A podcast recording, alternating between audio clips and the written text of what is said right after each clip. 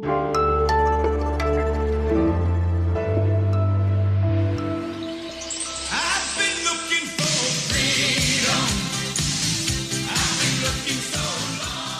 Auf der Suche nach dem Freedom-Plan aus der Pandemie diskutiert die Ampelkoalition weiter. Und in Peking verbündet man sich gegen die NATO. Wladimir Putin ist zu Gast bei Chinas Präsident Xi Jinping. Darum geht es im Update von Was jetzt an diesem Freitagnachmittag, dem 4. Februar. Und damit herzlich willkommen von mir, Erika Zinger.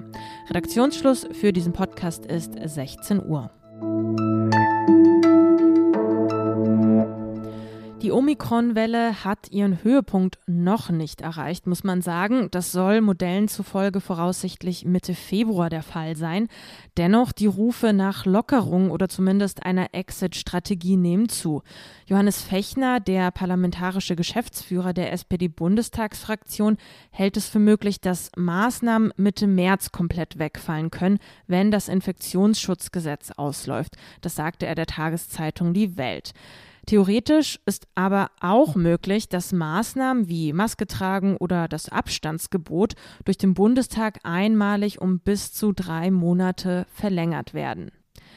Der heutige Tag ist wieder mit einem Höchstwert von rund 249.000 gemeldeten Infektionsfällen gestartet. Die Grünen im Bundestag mahnen deshalb zur Vorsicht. Janusz Stahm, der gesundheitspolitische Sprecher der Grünen Bundestagsfraktion, der hält Lockern für ein falsches Signal. Im ARD Morgenmagazin forderte er auf Schutzinstrumente, die uns vor einer Belastung im Gesundheitswesen schützen, nicht vorzeitig zu verzichten. Zunächst mal haben wir ja unterschiedliche Schutzinstrumente, die uns gerade sehr wirkungsvoll vor einer neuerlichen zu großen Belastung im Gesundheitswesen schützen. Dazu zählen einerseits die Masken, aber auch die 2G-Regeln bzw. 2G-Plus-Regeln. Wir sollten diese jetzt nicht vorschnell aus der Hand geben. Wenn man jetzt so ins europäische Ausland blickt, dann kann man das Gefühl bekommen, wir lebten in verschiedenen Zeitzonen. Also die um uns herum sind schon in der Zukunft und wir ganz weit weit hinten in der Vergangenheit. Denn in Großbritannien, in Dänemark oder Finnland fallen nach und nach die Einschränkungen. Wo man sich da besonders frei im Alltag bewegen kann, so als gäbe es keine Pandemie mehr, das wollte ich von meinem Kollegen Tillmann Steffen wissen. Der hat das für Zeit Online nämlich mal zusammengetragen. Ja, Erika, interessant zu beobachten ist, dass so Faktoren wie Inzidenzwerte oder Impfquote gar keine klare Rolle spielen. Das sieht man zum Beispiel in Dänemark. Die lockern am stärksten, haben aber einen europabezogenen rekordverdächtigen Inzidenzwert von rund 5000. In der Schweiz ist das ähnlich. Dort ist die Inzidenz doppelt so hoch wie in Deutschland. Die Impfquote ist niedrig. Und trotzdem wird dort auch massiv äh, Maßnahmen zurückgefahren. Das liegt daran, dass eben nicht nur diese beiden genannten Faktoren äh, entscheidend sind, sondern dass in den verschiedenen Ländern die Bevölkerung auch durch Erkrankungen zum Beispiel unterschiedlich stark durchimmunisiert ist. Und dann gibt es natürlich noch das Team Vorsicht. Dazu gehört Italien, da gehört Österreich dazu. Finnland lockert auch nur maßvoll, trotz niedriger Infektionszahlen. Dort bleiben die Nachtclubs noch zu, im Gegensatz zu den Niederlanden, wo man jetzt auch dieser Tage wieder tanzen kann. Polen verschärft sogar, obwohl die Inzidenz hier auch niedrig liegt. Aber angesichts der Impfquote ist man vorsichtig und stellt gerade die Schulen auf Fernunterricht um. Wenn Sie diesen Podcast pünktlich um 17 Uhr hören, dann läuft die Eröffnungsfeier der Olympischen Spiele in Peking schon seit ein paar Stunden. Dafür ist Wladimir Putin als einer der wenigen Staatschefs nach China gereist. Deutschland hatte zum Beispiel darauf verzichtet und Länder wie die USA, Großbritannien und Kanada boykottieren die Spiele ganz aus Protest gegen die Menschenrechtslage in China. Russlands Präsident Putin hat hingegen schon vor seiner Abreise in höchsten Tönen über Chinas Präsidenten Xi Jinping gesprochen. Das Wort Freunde fiel da unter anderem. Putin und Xi haben sich lange Zeit nicht getroffen wegen der Pandemie.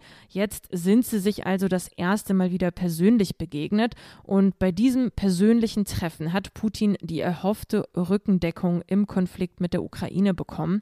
In ersten Gesprächen hieß es, China setze sich für eine friedliche Lösung in der Ukraine ein. Es sollten aber Russlands Sicherheitsinteressen gewahrt werden. Xi lehnt, genauso wie Putin, eine Ausweitung der NATO nach Osten ab. Das haben sie auch in einer gemeinsamen Erklärung unterzeichnet. Sie seien, Zitat, zutiefst besorgt, Zitat Ende, um die internationale Sicherheit. Das steht da drin. Dann war da noch das Thema Energie. Putin will China mehr Erdgas zuliefern, hat er gesagt. Es solle einen Liefervertrag über 10 Milliarden Kubikmeter pro Jahr geben.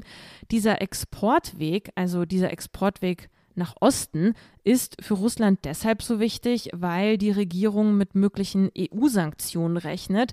EU-Kommissionschefin Ursula von der Leyen hat das heute nochmal betont.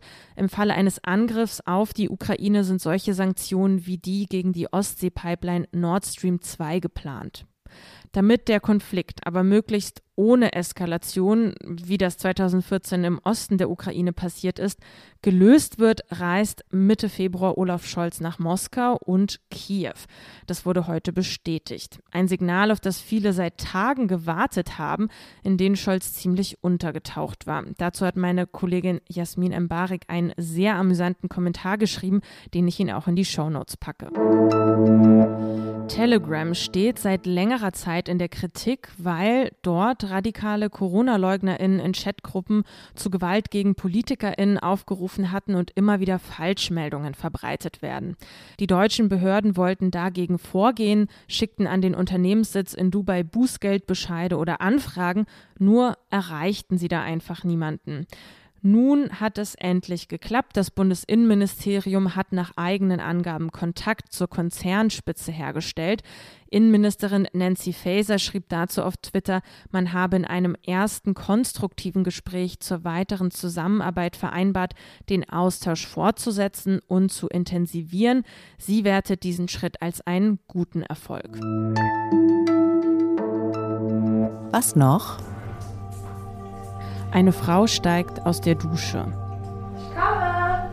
Sie wickelt sich ein Handtuch um den Körper, öffnet die Wohnungstür. Es ist der neue Nachbar, er wolle sich vorstellen, sagt er. Entgegnet die Frau. Sie laufen zum Sofa, nehmen Platz und beginnen bald miteinander rumzuknutschen. Und Schnitt klingt wie der Beginn eines richtig schlechten Pornos, oder? Ja, in Wirklichkeit ist das ein Lehrvideo der Techniker Krankenkasse. Es geht um Vorsorge bei Hodenkrebs. Und nach diesem abrupten Schnitt wird der Bildschirm plötzlich schwarz und in weißen Buchstaben steht dann da, die Techniker Krankenkasse präsentiert der Life Saving Handshop. Die Frau aus der Dusche, die hält dann plötzlich so Silikonhoden in die Kamera und erklärt, wie man seine Hoden richtig abtastet. Im Netz hat das Video für ziemlich viel Belustigung und Verwirrung gesorgt.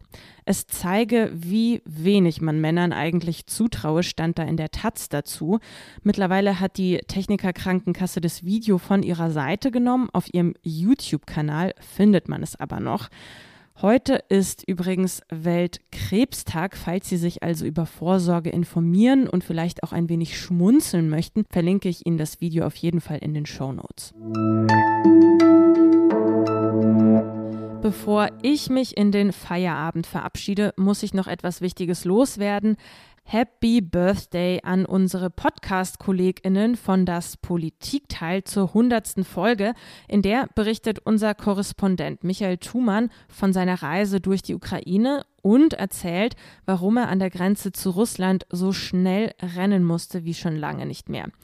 Wir freuen uns außerdem, wenn Sie am Montagmorgen wieder bei Was jetzt zu hören. Dann begrüßt Sie meine Kollegin Pia Rauschenberger. Und mich interessiert, ob Ihnen diese Folge gefallen hat oder ob Sie Kritik und Anmerkungen haben. Lassen Sie es mich wissen und schreiben Sie an wasjetzt.zeit.de. Mein Name ist Erika Zinger. Schönes Wochenende Ihnen. Tschüss und machen Sie es gut.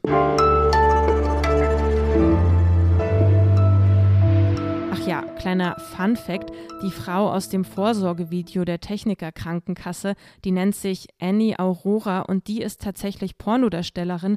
Und wenn ich mich nicht irre, dann kommt mir dieser Mann auch ziemlich bekannt vor.